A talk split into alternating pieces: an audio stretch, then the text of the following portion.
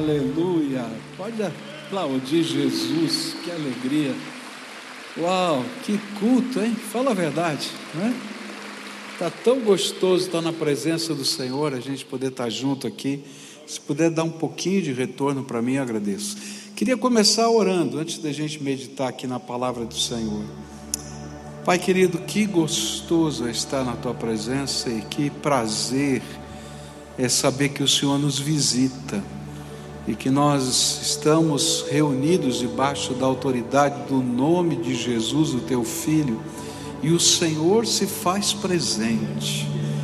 Eu te louvo porque o Senhor está aqui nesse ambiente, mas eu te louvo também porque milhares de pessoas estão conosco participando desse culto através da tecnologia e de uma maneira milagrosa o Senhor está presente com cada um ali, Senhor. E é tremendo a gente ver a potente mão do Senhor agindo. Nós oramos por pessoas aqui e eu creio, eu creio que veremos e ouviremos as respostas daquilo que o Senhor já começou a fazer. E que, Senhor, para a tua glória, hão de ser reveladas. Agora, nesse tempo, quando vamos meditar na tua palavra, fica conosco e dirige-nos e fala o nosso coração é aquilo que pedimos em nome de Jesus. Amém e amém. Você pode sentar-se, querido.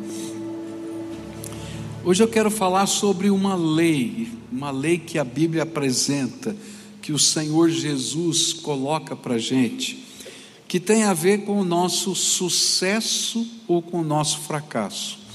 Eu quero falar sobre a lei que está lá no Novo Testamento, nos lábios de Jesus sobre sucesso e fracasso.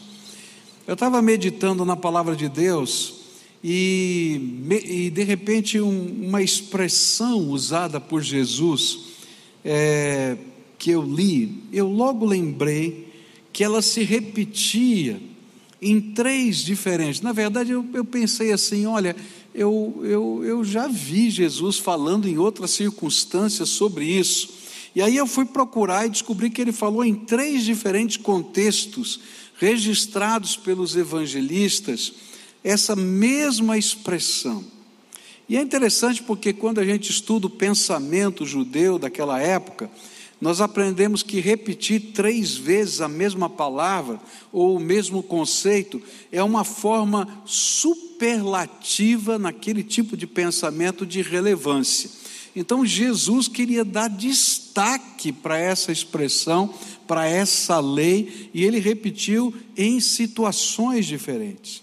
E aí me deu o desejo de começar a estudar o que, o que, o que Jesus queria expressar com aquelas palavras. E eu descobri que elas são apresentadas pelo nosso Senhor como uma lei espiritual, tanto do sucesso quanto do fracasso. E a lei é muito simples. Ela aparece da seguinte maneira: eu vou ler aqui em Lucas 18, uma das vezes que aparece isso, 8, 18, melhor dizendo, e ele disse assim: Porque quem tem, receberá mais, quem não tem, até o que pensa que tem, será tirado dele. Vamos ler junto isso aqui? Você consegue ler? Está na versão da linguagem de hoje, vamos ler juntos? Porque quem tem receberá mais, mas quem não tem, até o que pensa que tem, será tirado dele. Eu queria apresentar para vocês essa lei e tentar entendê-la nos contextos em que Jesus falou a respeito dela. Ela, essa primeira leitura que nós fizemos, né, ela começa com a seguinte expressão, lá no versículo 18: Portanto, tomem cuidado e vejam como vocês ouvem, porque quem tem receberá mais, mas quem não tem, até o que pensa que tem, será tirado dele. Interessante porque, à primeira vista, essa lei parece contraditória à justiça divina. A gente poderia pensar assim, pensando em Deus, não é? E a gente geralmente pensa assim, não é? Olha, é, o Senhor deveria acrescentar ao que não tem. Mas ele está dizendo justamente o contrário. E diz assim: Mas como é que funciona isso, Deus? Não parece muito justo esse negócio, não é? Como é que é esse negócio? O senhor deveria dar a quem não tem, mas a quem tem o senhor vai dar mais ainda. Mas Jesus apresenta isso de um modo diametralmente oposto, dizendo que o que tem vai receber mais, e o que não tem, até aquilo que pensa que tem, aquilo que pensa possuir vai ser tirado. Mas por que Jesus reforça três vezes essa lei como uma verdade absoluta? Porque, na verdade, essa é uma lei que tem a sua origem na maneira como nós nos portamos no domínio espiritual, mas que tem efeito sobre todas as outras dimensões da nossa vida. Os discípulos, nesse contexto, eles estão em dúvida sobre o sentido da parábola que Jesus contou sobre a semente do Evangelho e como ela reagia de modo diferente no coração das pessoas. E depois de explicar o sentido de cada um dos solos que representavam o coração das pessoas, ele se volta para os seus discípulos e os adverte. Pois, mesmo eles tendo recebido o privilégio de entender as coisas do reino de Deus, que ele vai falar um pouquinho antes disso. Eles precisavam cuidar de como ouviam a palavra de Deus. Porque se não se, se apropriassem adequadamente desta palavra, até o que imaginavam que possuíam espiritualmente poderia ser tirado deles. Porque essa é uma lei espiritual que afeta a nossa vida em todos os seus aspectos. Mas o que isso tem a ver com a minha vida e com a sua vida? Tem a ver porque Deus não para de falar conosco. E essa é a beleza da graça de Deus. Deus está falando conosco todo dia, toda hora, mesmo que você não perceba. Ele está se manifestando na sua vida. E como é que ele faz isso? Em alguns momentos ele usa a Bíblia, a palavra de Deus, para falar ao nosso coração. E em outros momentos ele usa pessoas, que de repente trazem uma palavra para a gente, ou citam uma frase e de repente o Espírito Santo pega aquela frase solta e aplica no nosso coração. Em outros momentos ele usa circunstâncias. Mas, se nós percebermos que Deus está falando conosco, e nós não nos apropriarmos dessa palavra com fé, na mesma atitude que ele mesmo ensinou que faria produzir frutos nesse mesmo texto. E a atitude que produz frutos está lá em Lucas 8, versículo 15, que diz assim: A que caiu na boa terra são os que, tendo ouvido de bom e reto coração, retêm a palavra, estes frutificam com perseverança. Qual é a boa atitude para a gente ouvir adequadamente o que o Espírito está falando? É com o coração ensinável. Sabe, se você chega para Deus querendo dizer para Deus tudo o que Ele tem que fazer e como Ele tem que fazer, você não tem um coração ensinável. E o pior é que a gente às vezes chega na presença dele assim: Deus, o senhor tem que fazer isso. O senhor tem que fazer aquilo. Olha, tem que fazer assim. Olha, vai acontecer assim. Olha, por que, que o senhor não faz assim? E o senhor, eu acho que escuta isso lá do céu, eu acho que dá risada da gente. Né? Porque ele olha para a gente e diz assim: eu vou usar uma expressão do Velho Testamento, né? Ó vermezinho de Jacó. Né? Porque ele usa essa expressão para falar do povo judeu que era arrogante. E eu, quando leio a Bíblia, você sabe que eu fico imaginando. Eu fico imaginando um vermezinho levantando a cabeça e com a sua boca falando para Deus. O que é que ele tem que fazer, como ele tem que fazer. E o Senhor olha para a gente e diz assim: Ó, oh, vermezinho de Jacó. Você não está entendendo que sou eu que tenho que ensinar você os processos da vida?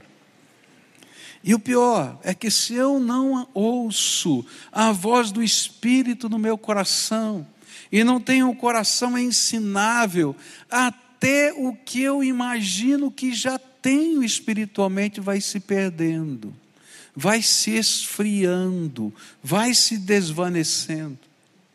Se eu não ouço a palavra de Deus, a voz do Senhor na minha vida, com fidelidade, ou seja, já que eu entendi o que Deus está falando, agora eu me aproprio e eu vou praticar exatamente do jeito que ele falou, sem virar um pouquinho para a direita ou para a esquerda. Já ouviu essa expressão na Bíblia? Sem se desviar nem para a direita e nem para a esquerda. É repetida tantas vezes, porque isso re representa a nossa fidelidade. Se a gente não vive em fidelidade diante da palavra de Deus, até aquilo que a gente imagina que possui espiritualmente vai se perdendo. É isso que a Bíblia está dizendo. Se eu não me aproprio da palavra de Deus, com o compromisso de viver essa palavra, então, mesmo que eu conheça toda a Bíblia e saiba de cor muitos versículos dela, até aquilo que espiritualmente um dia, quem sabe eu já demonstrei, vai se esfriando devagarinho na minha vida. Então nós podemos perder ou enfraquecer o que foi semeado no nosso coração. E esse é o sentido da parábola do bom semeador. semente cai à beira do caminho, se ela não pode, porque a terra é dura demais, germinar, as aves dos céus que representam o maligno levam embora. E até aquilo que eu tinha, eu perdi, a semente que foi lançada. Se cai sobre as pedras e eu não tenho raízes, então quando vier o sol forte, até aquilo que germinou vai secar. Se cai no meio dos espinhos, eu não deixo, por causa da, do meu cuidado com as coisas do mundo, essa palavra frutificar na minha vida, então eu vou ser sempre aquela plantinha mirrada que nunca vai produzir fruto. Mas se cai na boa terra, não é esse o ensino de Jesus? Frutifica. E o que significa é que quem tem, ele multiplica. Mas quem não tem, não assume, não traz para dentro, não envolve na sua vida, vai perder até, até aquilo que acha que tem. O que a Bíblia está dizendo é que quem é rico em entendimento interior obtém cada vez mais entendimento. É capaz de compreender e perceber o mundo do ponto de vista de Deus. É capaz de enxergar a eternidade e as suas leis, recebe cada vez mais forças que vêm da fé, até que tenha uma plenitude do Espírito Santo. Mas quem não tem, quem não crê, quem não aceita as instruções da palavra de Deus, quem não lida com essa palavra com fidelidade, quem não pratica fielmente, perde cada vez mais o que ele ainda possuía de modo que aos poucos é afastado de Deus ou se afasta de Deus. Ouvir e possuir a palavra de Deus é algo muito sério. A perda total é incrivelmente rápida. A fé não é propriedade, ou melhor, não é alguma coisa morta, não é estática, mas é riqueza crescente, é vida em santidade e justiça que cresce e se expande. Ou então, um vazio se alastra, uma pobreza que cresce terrivelmente. E eu fico pensando aqui num dos exemplos das Escrituras Sagradas. Teve um homem lá no Velho Testamento, no livro de Daniel, chamado Belsazar, foi rei. O seu pai era Nabucodonosor. E Nabucodonosor, ele teve algumas experiências tremendas com Deus. A primeira experiência tremenda que ele teve com Deus foi um dia que ele teve um sonho e ele ficou perturbado com esse sonho. E ele disse assim: Eu quero agora que todos os sábios, todos os entendidos do meu palácio me digam o sonho que eu sonhei e me deem a interpretação. E aí chegaram os sábios e disseram para ele: Olha, só Deus faz isso.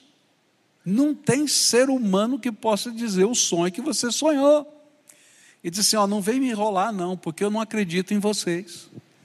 Se vocês não puderem me dizer o sonho, também não poderão me dizer a interpretação. E aí Deus levanta um homem, um profeta, chamado Daniel. E Daniel ora, e Deus lhe revela o sonho. E ele vai lá, encontra o rei e conta o sonho e a interpretação. Esse homem, Belsazar, estava lá e assistiu tudo isso. E por causa disso houve mudanças no governo. Anos depois, tem um outro sonho que Deus revela ao rei, e agora fala do seu orgulho, e diz para ele que se ele não se arrependesse do seu orgulho, ele iria andar como um louco, iria estar no meio da chuva e comer capim, literalmente, por sete anos, até que ele se arrependesse do seu orgulho. E aquele rei cheio de poder, que governava o mundo da época, não ouviu a voz do Espírito e até aquilo que ele tinha foi tirado. E ele perdeu a sua sanidade, e sete anos ele se cumpriu literalmente a profecia, e ele ficou comendo capim. E Belsazar estava lá. E viu tudo isso porque era filho. Mas ele cresceu. E ele não se apropriou da palavra de Deus que lhe foi transmitida tantas vezes, de tantas maneiras. E um dia ele está no seu palácio, e ele faz uma festa, e ele queria ter o melhor na festa, e então ele mandou pegar os vasos do templo, as taças do templo de Jerusalém que estavam lá, porque eram de ouro maciço. E quando elas foram colocadas naquela festa, o próprio Deus se manifestou e aparecia a mão como se fosse de um homem muito grande, escrevendo na parede algumas palavras. E ele não entendia o sentido, mas apavorado, disse: Será que tem alguém que interprete? E a sua mãe disse: Tem, o mesmo que interpretou os sonhos dos seus pais. E ele foi lá e disse: Olha, a mensagem que eu tenho não é muito boa, porque você foi pesado por Deus, achado em falta, e hoje você, tudo que você tem vai ser tomado. E naquela noite, os medos conquistaram a Babilônia e ele perdeu o seu trono. O que, que eu estou contando tudo isso? É porque essa lei espiritual que Jesus ensinou continua ativa. Se você tem as coisas do Espírito na tua vida, o Senhor vai acrescentar mais. E quanto mais você buscar das coisas da graça de Deus, mais Ele vai derramar sobre a tua vida. Mas se você se acomoda, ou se você deixa para depois, ou se você, quem sabe, até luta, até o que parece que você tinha vai se perdendo, e a gente vai se esfriando. E a grande pergunta que esse texto faz para a gente é: olha como você ouve. Jesus disse isso. Preste atenção, como é que você está ouvindo a voz do Espírito na sua vida? Como você está ouvindo a voz do Senhor? O que é que você tem feito com as oportunidades de Deus na sua vida? Mas lembra que eu, que eu falei para você? Que essa é uma lei que começa na espiritualidade, mas que passa para toda a vida? Toda vez que a gente deixa para lá as oportunidades da vida, não tem jeito de retomá-las. Às vezes Deus coloca grandes oportunidades na nossa vida, e a gente tem que ter coragem de assumir elas de tomá-las para nós. E se a gente deixa passar, querido, ela foi embora. E se eu deixar passar várias oportunidades da minha vida, o que é que vai acontecer na minha vida? Até o que eu achava que tinha acaba indo embora. Não é verdade isso? A mesma coisa vale no mundo espiritual. Quantas oportunidades da graça de Deus têm surgido na sua vida? E como você tem recebido essas oportunidades? Como você tem se apropriado? De que maneira você tem se apropriado do privilégio de ser visitado em amor por, pelo Deus Todo-Poderoso? Cuidado, porque a lei do sucesso e do fracasso espiritual está ativa. E o que ela está ensinando é o que tem e busca, mais será acrescentado. Ao que não busca, até o que tem pode ser tirado. O nosso Senhor é infinito. E nos tesouros da graça dele tem tanto mais só para você. Agora você vai só, você só vai recebê-los se de fato você tiver comprometido com aquilo que ele já te deu e buscando mais que ele tem para lhe dar. Senão, você vai se acomodar. Tem muita gente fria espiritualmente. Está frio aqui, inverno em Curitiba. Hoje disseram que vai fazer zero grau essa madrugada. Não sei se é verdade, espero que não, de todo o meu coração. Mas frieza espiritual também faz mal, também mata a nossa própria vida. Segunda vez que Jesus fala sobre esse tema, usando as mesmas palavras. E agora ele vai dizer: olha, presta atenção como você ouve, e agora ele vai dizer: presta atenção como você vê as coisas. Em Marcos 4, 24 e 25, ele diz assim: e então acrescentou: prestem muita atenção ao que vão ouvir. Com o mesmo padrão de medida que adotarem, vocês serão medidos, e mais ainda lhes será acrescentado. Pois ao que tem, mais lhes será dado, mas do que não tem, até o que tem lhe será tirado. Se no primeiro momento a advertência de Jesus foi sobre a maneira como ouvimos a voz do Espírito em nossas vidas, agora a advertência tem a ver como nós vemos as pessoas e as circunstâncias. O que Jesus ensina aqui é que o nosso critério de juízo com as pessoas à nossa volta é o mesmo critério que a maioria das pessoas usarão também para conosco, mas com um agravante: sempre os olhos dos outros serão mais intensos do que os nossos em julgar. Está entendendo como é que funciona? Se eu sou um cara extremamente crítico, pode ter certeza que todo mundo vai querer ser muito crítico com você. Se eu sou essa pessoa que não tem nenhuma é, não é concedente, não é condescendente para com as pessoas que estão à sua volta, os outros também não serão conosco. E quando tiverem oportunidade, serão ainda mais críticos do que nós já fomos com eles. Por quê? Porque quando somos assim, os nossos olhos não são bons, nós deixamos marcas negativas no coração das pessoas.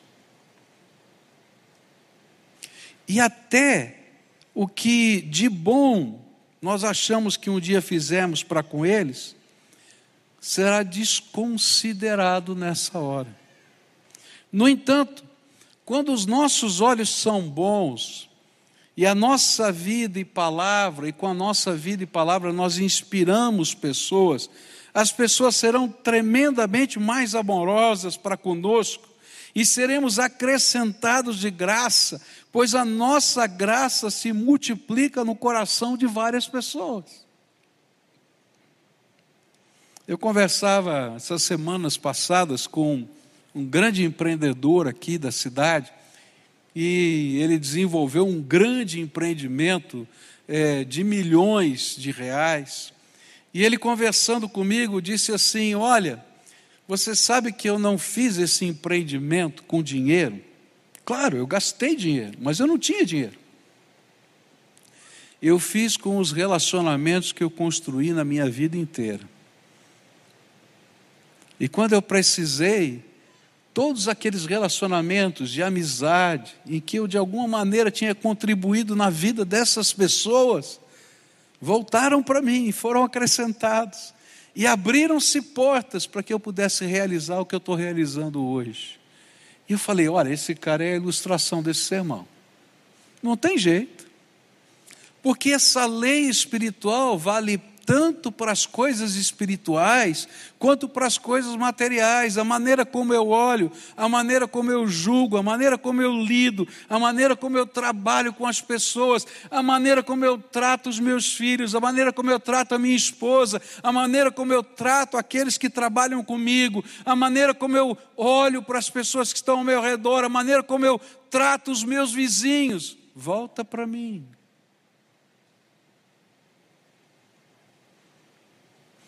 E sabe o que é pior? Porque isso é um sintoma espiritual. Porque se você ouviu a palavra e deixou essa palavra habitar no seu coração, sabe qual é a vontade de Deus? É que você comece a ter os olhos de Jesus nessa terra. E os olhos de Jesus nessa terra são cheios de misericórdia. E se sua, o seu coração não estiver pronto para viver misericórdia, tem alguma coisa errada.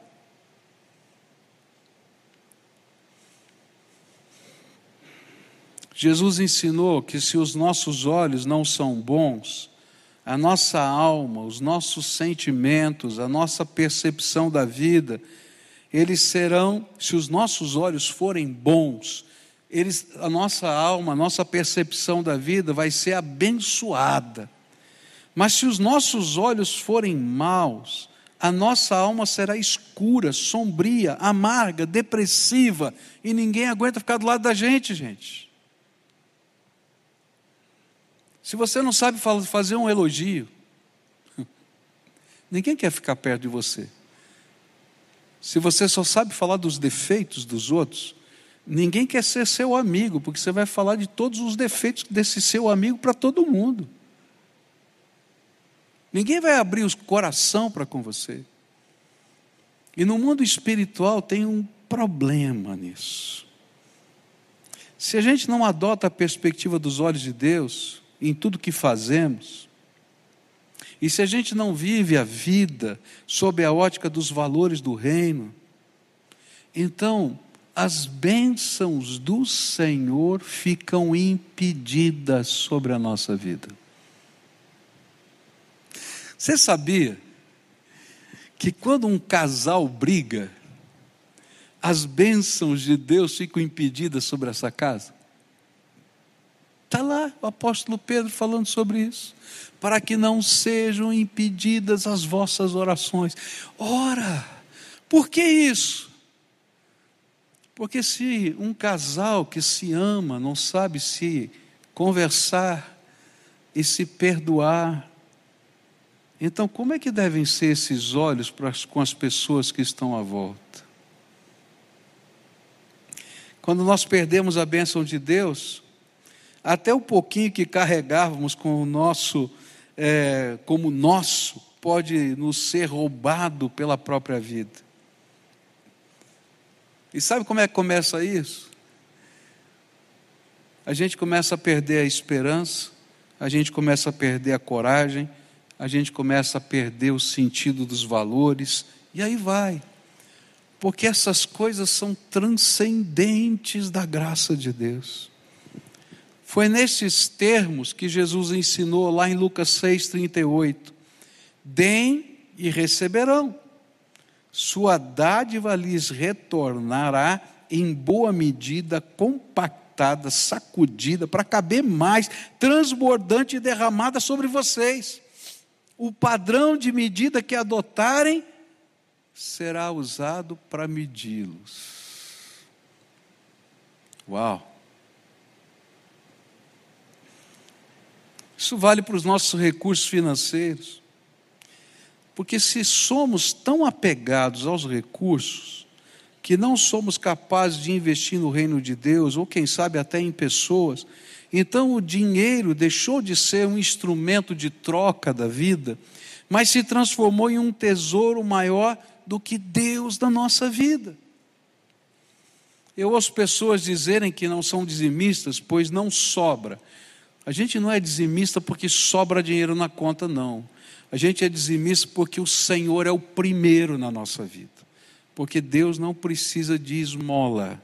Ele precisa que nós o adoremos em todas as áreas da vida e que ele seja honrado como o primeiro. Jesus ensinou isso: buscai primeiro o reino de Deus e a sua justiça e todas as outras coisas vos serão acrescentadas. Esse aqui é um teste. Mas não é só aqui. Se você não tem misericórdia para cuidar da tua mãe que está enferma, que está doente, e eu tenho visto muita gente assim. Então você não tem misericórdia de ninguém, meu filho. E você quer que Deus tenha misericórdia de você? Está entendendo? Essa é uma lei espiritual. E o pior, até o que você acha que tem vai ser tirado, porque você não entende o verdadeiro valor das coisas na sua vida. Mas tem uma coisa que agrava aqui tudo isso. É que a medida que você usa será usada também por Deus na sua vida. Deus é rico em misericórdia mas Deus também perde a paciência. Está na Bíblia isso, você pode pesquisar. Isso pode ser visto em toda a Bíblia.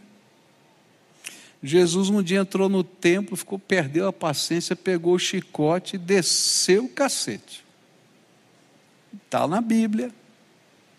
Lá no Velho Testamento, Deus perdeu a paciência com o povo dele, algumas vezes. E quando ele perde a paciência, ele costuma usar à medida o seu jeito de julgar, de criticar as pessoas com você mesmo. Eu acho tremendo como Deus educa a vida da gente. Jacó, Jacó era safado, tenho que falar a verdade. Ele foi lá para roubar a primogenitura do irmão dele. Fez todo um arranjo. Você vai ler na Bíblia, é verdade isso, está lá faz aquele rolo todo. E aí Deus coloca na vida de Jacó um homem chamado Labão, o seu sogro, que era pior que Jacó.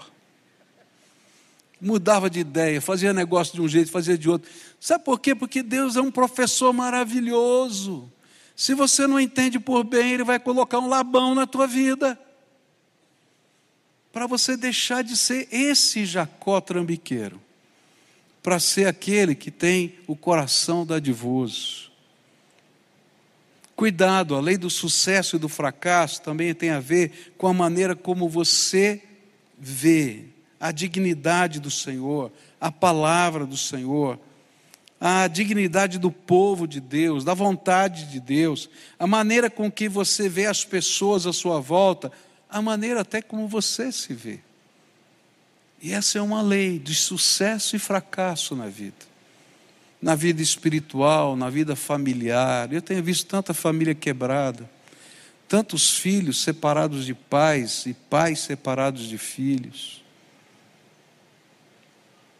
Não interessa quem está errado, interessa que tem gente que precisa ser trazida para perto de novo. E se a gente não tiver olhos bons, a gente nunca vai fazer isso. Nunca vai fazer isso. Sabe o que é pior?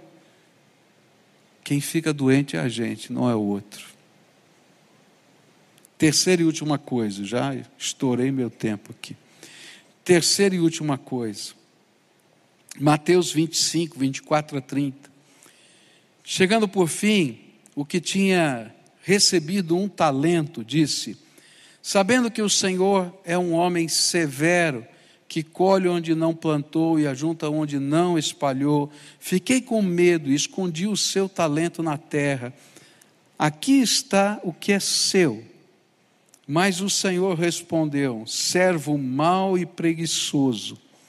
Você sabia que eu colho onde não plantei e ajunto onde não espalhei.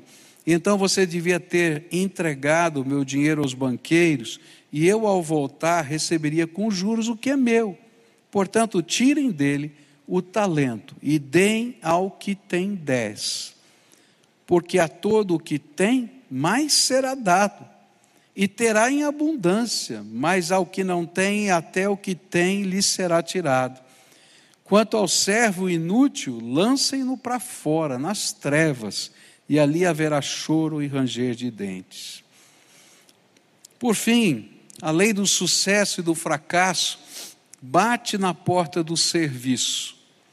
E aí Jesus disse: Veja como você ouve, veja como você vê, e agora ele vai dizer: Veja como você serve.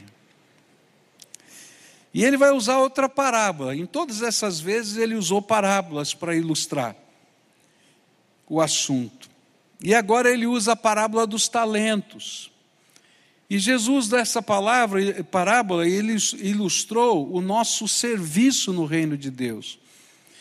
Ele colocou a figura de um dignatário que distribuiu recursos aos seus servos e depois de algum tempo pediu que eles prestassem contas do que lhes havia sido confiado.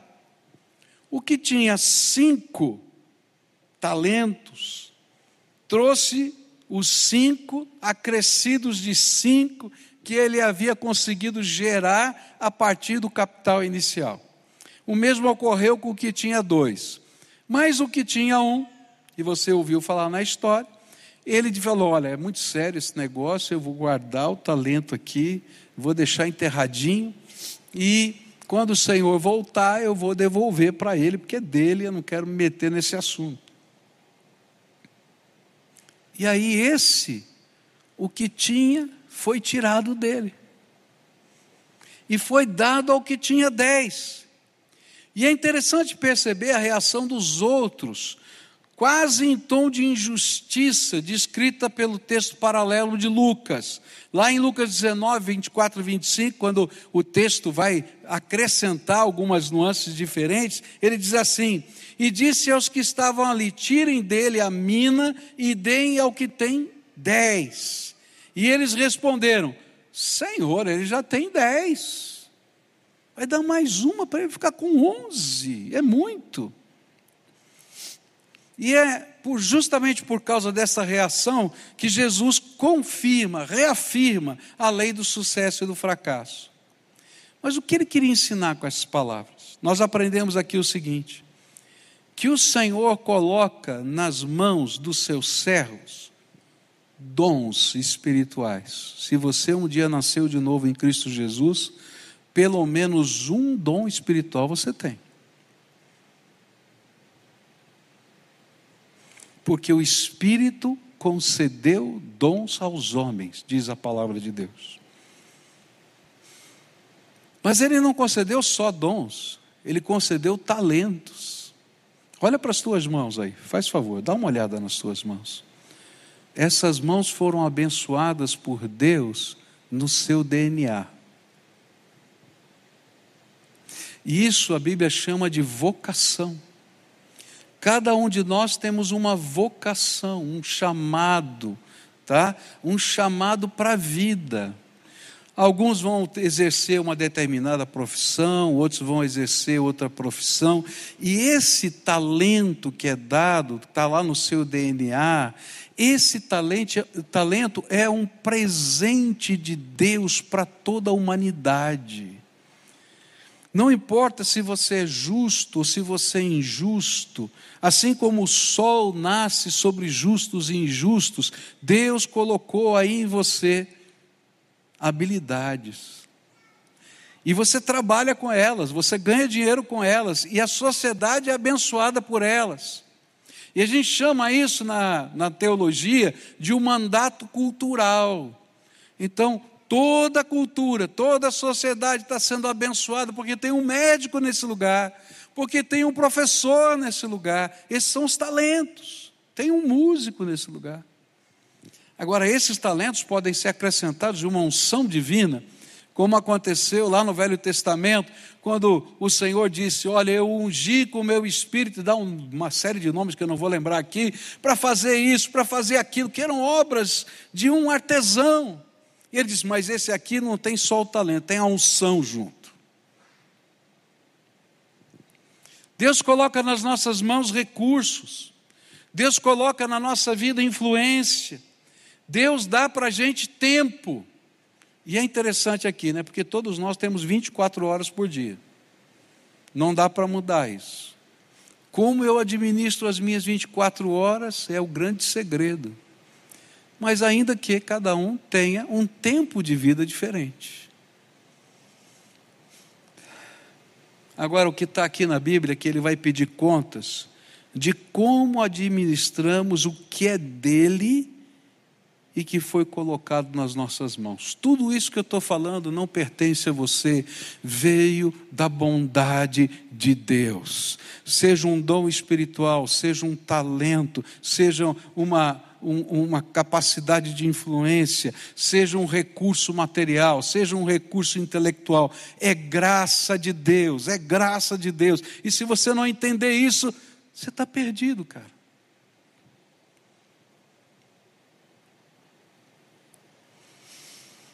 E tudo isso foi dado a você em confiança pelo Deus Todo-Poderoso. E se você acha que é seu, Há uma outra parábola, que hoje não dá tempo da gente estudar, chamada do servo infiel, que se apropriou do que pertencia ao Senhor e usou fora dos seus propósitos e recebeu o julgamento merecido de um criminoso, porque roubou aquilo que pertencia ao Senhor. Na nossa vida, de tempos em tempos, o Senhor nos pede contas do que, que nós estamos fazendo com o que Ele colocou nas nossas mãos. Não é só no juízo final que vai acontecer isso, não. De tempos em tempos Ele vai dizer: escuta, o que é que você está fazendo? Estou colocando isso, aquilo, aquilo, vamos lá, presta contas. E é o que usa bem e para a glória do Senhor aquilo que ele tem dado, então ele confia ainda mais, porque essa pessoa é digna de confiança. E essa é a lei do sucesso e do fracasso. Mas o que não usa bem ou se apropria, até o que pensa que tem, vai ser tirado. Quando eu penso nisso, me vejo desafiado a usar bem tudo quanto o Senhor coloca nas minhas mãos, para que eu seja digno de confiança dEle, para Ele colocar mais e mais, pois eu sei que se não for assim, até o que eu acho que tenho me será tirado. Isso, queridos, é uma coisa para a vida toda. A vida inteira vai ser assim. Você quer ter mais de Deus? Sirva mais. Você quer conhecer mais o poder de Deus? Escute melhor. Você quer ser um cara abençoado por Deus nessa terra? Tem olhos bons para olhar as pessoas e investir graça na vida delas. Porque Deus ama aquelas pessoas, por elas Ele morreu na cruz do Calvário. Essa é uma lei natural do sucesso e do fracasso, tanto na vida espiritual quanto na material. Não é assim na vida. Quem trabalha bem recebe mais e por seguinte, por conseguinte, vai ser lhe atribuído mais trabalho. Ou quem sabe até uma equipe para ele administrar e poder produzir ainda mais. Não é assim que funciona na vida? E se por acaso o seu patrão não reconhecer isso, não tem problema. Logo alguém vai reconhecer. Ou, quem sabe, você mesmo vai reconhecer. E aí você vai se tornar um empreendedor e vai ser um concorrente do seu patrão. E não adianta o teu patrão brigar. Não é assim que funciona na vida? Assim também funciona na vida espiritual. Se você recebeu recursos do céu, você precisa transformá-los para a glória de Deus, e mais recursos Ele vai derramar sobre a sua vida, sejam eles pessoais, espirituais ou materiais. O Senhor vai dar, porque essa é uma lei espiritual da vida. E isso faz parte do, da vida abundante que o Senhor quer nos dar.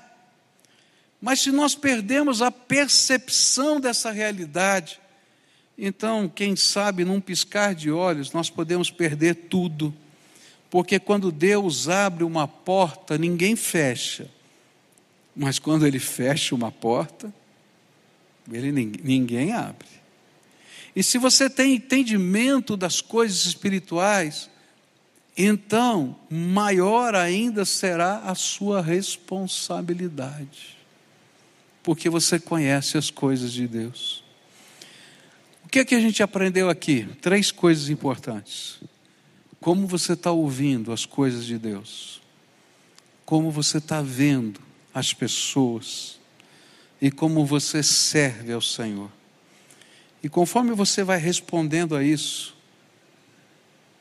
você vai experimentar a lei do sucesso e do fracasso na sua vida. Eu queria terminar aqui orando. E eu vou fazer três orações hoje, me permitam, tá? Porque Jesus tocou em três pontos que são nevrálgicos na vida de muita gente aqui. Quem sabe você que está me assistindo aí em casa, ou quem sabe você que está me ouvindo pelo podcast ou pelo rádio, seja uma pessoa a quem Deus já lhe deu muitas oportunidades espirituais. Você ouviu a voz do Espírito em tantas ocasiões. Eu me lembro de uma vez de um jovem que chegou aqui depois de um acidente onde o seu carro entrou debaixo de um caminhão e o carro foi todo comprimido debaixo do caminhão, somente o lugar em que ele, em que ele estava ficou suficientemente alto para ele não ser amassado. Precisaram cortar o carro inteiro para tirá-lo lá de dentro. E ele disse para mim assim: enquanto eu estava vendo o acidente, eu ouvia o Espírito Santo de Deus dizer para mim: estou te dando mais uma oportunidade. E ele veio chorando. Não fui eu que disse isso para ele, ele disse para mim. Sabe o que é triste? Ele não permaneceu.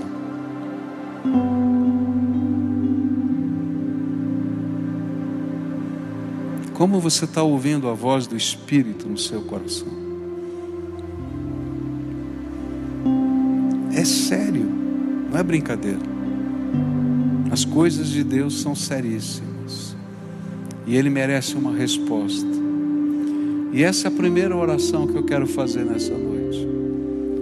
Talvez o Espírito Santo de Deus esteja te dando hoje mais uma oportunidade.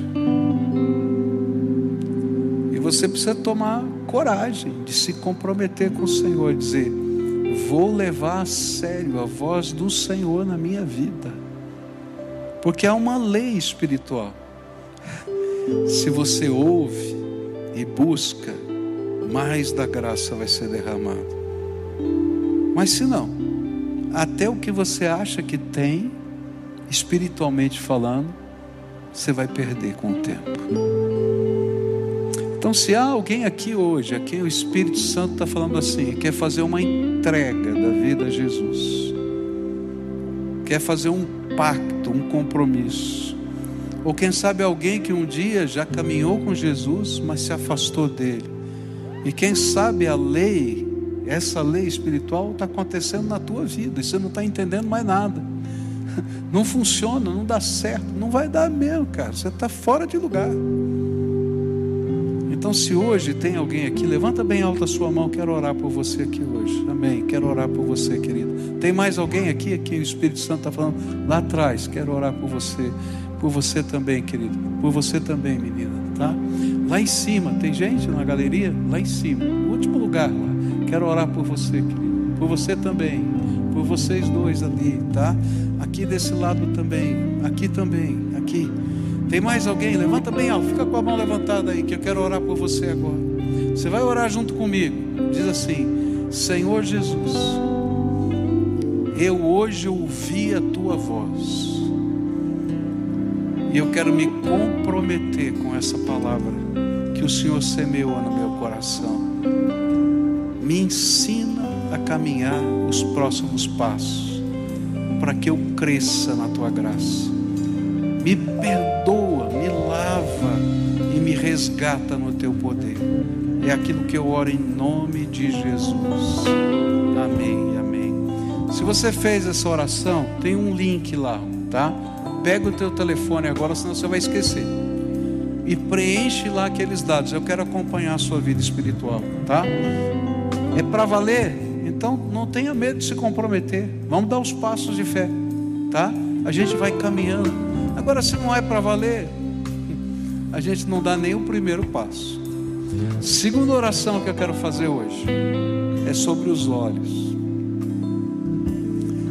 Tem gente que faz as pessoas ao redor deles sofrerem. Está entendendo o que eu estou falando? Tão amargo, tão crítico, tão doído com a vida. A culpa é sempre dos outros. Os nossos olhos são maus. Gente que não sabe pedir desculpas que não sabe consertar os caminhos. A palavra de Deus diz para gente: olha como você vê. Isso é uma doença espiritual, cara. Precisa mudar. E você não vai conseguir mudar sozinho. Você vai precisar de Jesus aí, iluminando a tua alma que está escura. Porque a gente pensa o mal e não o bem a gente enxerga o ruim e não o valor. Eu me lembro de um pastor num retiro que eu pedi para escrever uma carta para os seus filhos. E nesse, nessa carta não podia criticar, só podia elogiar. E eu estava saindo do retiro e ele chegou com um pedaço de papel todo molhado de lágrimas e disse assim: pela primeira vez eu percebi que eu nunca elogiei a minha filha. Eu sempre disse para ela tudo de ruim que ela fazia, mas eu nunca fui capaz de enxergar as coisas lindas que ela tem. E eu escrevi essa carta para ela chorando, porque eu tenho que pedir perdão a ela e pedir a Deus para me ajudar a reconstruir a minha jornada com a minha filha. Que triste. Mas isso está acontecendo no meio da casa, entre marido e mulher, está acontecendo com pais e filhos, às vezes está acontecendo lá na empresa, às vezes está acontecendo em tantos lugares, lá no condomínio, você é o cara que briga com todo mundo. Deus tem a misericórdia. Então hoje precisa haver arrependimento e pedir para Jesus mudar os nossos olhos e as pessoas que a gente machucou, a gente tem que ir lá pedir perdão. E elogiar e dizer as coisas boas que essas pessoas têm. Você vai ver que coisa linda vai acontecer. Como você nunca viveu. Então hoje eu quero orar por pessoas assim. Tem gente assim aqui dentro? Levanta a mão, quero ver. Tem. Tem um monte aqui. E deve ter lá também assistindo a gente, ouvindo a gente. Então agora nós vamos orar junto, tá? Vamos pedir a intervenção de Deus. Você vai orar assim, diga assim para Jesus: Senhor Jesus, os meus olhos são maus. E a tua palavra diz que quando os nossos olhos são maus, nosso coração fica doído. É um poço de escuridão. Eu quero te pedir perdão, Senhor. Perdão mas quero te pedir que o Senhor venha com teu espírito dentro da minha alma. E agora me ajuda, Senhor, a restaurar corações que eu machuquei. Eu nem sei como fazer. Mas eu quero te pedir coragem, amor e determinação para restaurar corações que eu machuquei. Vem, Jesus, e me ajuda, porque eu não quero perder o pouquinho que ainda sobrou. Ah, Jesus, abençoa esses teus filhos, é aquilo que eu oro em teu nome. Amém e amém. Agora todo mundo de pé, porque essa vale para todos nós. Como você serve? Querido, Deus te abençoou. Ele te deu pelo menos um dom do Espírito. Pelo menos um. Tem gente que tem mais. Mas fora isso, no teu DNA, Ele colocou talentos. Olha aí para a tua mão de novo, olha aí. Tua mão é abençoada desde que você foi idealizado por Deus. Agora, isso tem que ser para a glória de Deus. E hoje eu queria desafiar você a oferecer os seus dons, os seus talentos, a sua influência, os seus recursos intelectuais, os seus recursos financeiros, enfim, que for que Deus te deu para a glória dele. Está disposto a fazer isso? Tá? Então, com a mão levantada assim, como quem está oferecendo, a gente vai orar hoje. Senhor Jesus, nós estamos aqui com as nossas mãos estendidas, porque reconhecemos que tudo vem do Senhor para nós. E te agradecemos pelos dons, pelos talentos, pela influência, pelos recursos, enfim, tudo. Mas agora, Senhor, queremos ser servos fiéis que peguem esses dons, esses talentos, aquilo que o Senhor colocou nas nossas mãos e multiplique para a glória do Senhor e para o avanço do teu reino. Então usa a nossa vida e que a nossa vida seja para a glória do Senhor. O inimigo vai tentar dizer para essas pessoas que quem sabe eles não são percebidos ou não há oportunidades mas, Senhor, a oportunidade está diante deles todo dia quando eles encontram alguém. Isso não depende de uma igreja, depende do teu espírito dirigindo a vida deles. Então, revela o teu poder. E onde quer que eles estejam, eles sejam instrumentos poderosos da tua graça. E que o Senhor seja glorificado através da vida deles. Pai, levanta o teu exército agora, levanta o teu exército, para que o teu nome possa ser glorificado e para que a tua glória encha a terra, assim como as águas enchem o mar. É aquilo que oramos em nome de Jesus. Amém e amém. Adoremos ao Senhor juntos.